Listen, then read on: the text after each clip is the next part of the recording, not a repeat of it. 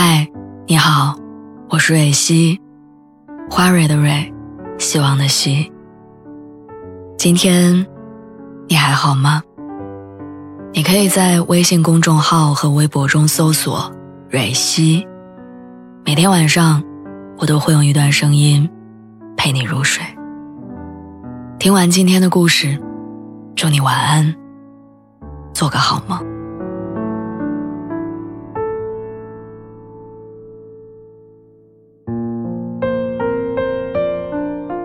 婚恋市场里好像有一个默认的潜规则，多数男性不喜欢太过强势的女性。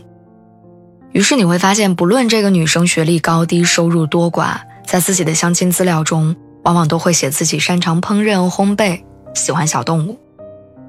他们知道这是婚恋市场上心知肚明的游戏规则，为了不出局，只能遵从规则。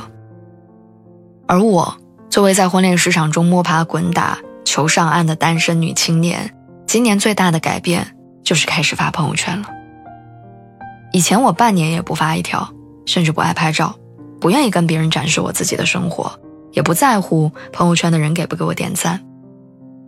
但在一次聚会上，我听几个朋友说，朋友圈里的人设非常重要，要脱单，你就要让那些朋友圈里的异性看到你好看的样子，会做饭的样子，爱好丰富的样子。无意之间散发你的魅力，引起注意，才会有故事发生。于是我开始反思：我一直单身会不会因为我不爱经营朋友圈？如果我能营造一个讨喜的女友人设，应该可以得到更多的喜欢。于是我开始为自己造人设：能脱单的女孩要是温柔的、有女人味儿的、多才多艺的。我为了让自己看起来温柔，买了几条裙子，还有高跟鞋。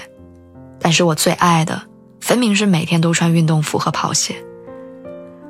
为了让自己的生活更精致，有女人味儿，我开始买花、买香薰，偶尔拍几张下厨做的饭。但真相是我根本养不好任何植物，也不认识那么多花的品种，而我也真的感受不到任何做饭和烘焙的快乐。为了展示多才多艺，我看过几次展，也有意无意的会在朋友圈里分享几首小众的英文歌或者书籍。但是你知道吗？那些展览好多我都根本看不懂，那些买来为了让自己看起来更有深度的书，也只是被摆在书架上。这些更受男生喜欢的女性品质，可能真的帮助很多人赢得了爱情，但在我这里并没有奏效。即便我的每一条朋友圈看上去都是完美女友的形象，但也没有让我在这个冬天收获爱情。你以为原封不动照搬别人的解题思路就可以得出正确的答案，但却忘了人生不是一场卷面一致的考试，每个人的难题都各不相同。我始终认为恋爱的逻辑应该是，他很好，他还会烘焙。而不是他会烘焙，所以他很好。没有人会因为女友不会烘焙、不爱小猫就选择分手，正如没有人会因为某个人温柔有才华就约定一生。我没有营造的人设完美，但我也不坏。我很自律，我能坚持每天早上七点钟去健身房健身。为了减脂，我能做到一口饮料都不喝。我很有爱心。每次看到朋友圈里看病众筹的链接，我都会捐款。我不喜欢浪费，和我吃饭的朋友们总是会在我的督促下点适量的东西，不能剩饭。垃圾没扔进垃圾桶，我一定会捡起来再扔一次。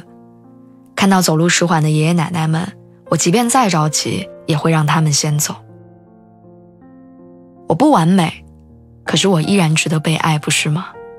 就算我没有 A 四腰、漫画腿、牛奶肌和漂亮的学历，我也依然值得被人捧在手心里爱，依然有权利收到鲜花跟偏爱，不是吗？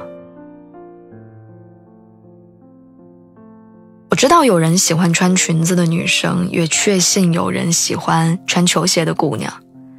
我知道有人希望自己的女朋友能有拿得出手的厨艺，也毫不怀疑有些男生更喜欢。能和伴侣谈天说地。我尝试过为了恋爱这个目的而妥协，迎合世俗的标准，但发现自己伪装的很辛苦。即便这样，我也未能得偿所愿。我不想要再装淑女了，明明我可以笑得很大声。我也不想再假装自己喜欢艺术，明明在健身房撸铁的时候我才最快乐。我不敢保证一定有人喜欢真实不做作的我，但也不想让别人喜欢完全不存在的我。李银河说过两句话，一句是：如果你很想结婚，那就不一定非要等到爱情不可。跟一个仅仅是肉体的朋友或者仅仅是精神上的朋友结婚，也无不可。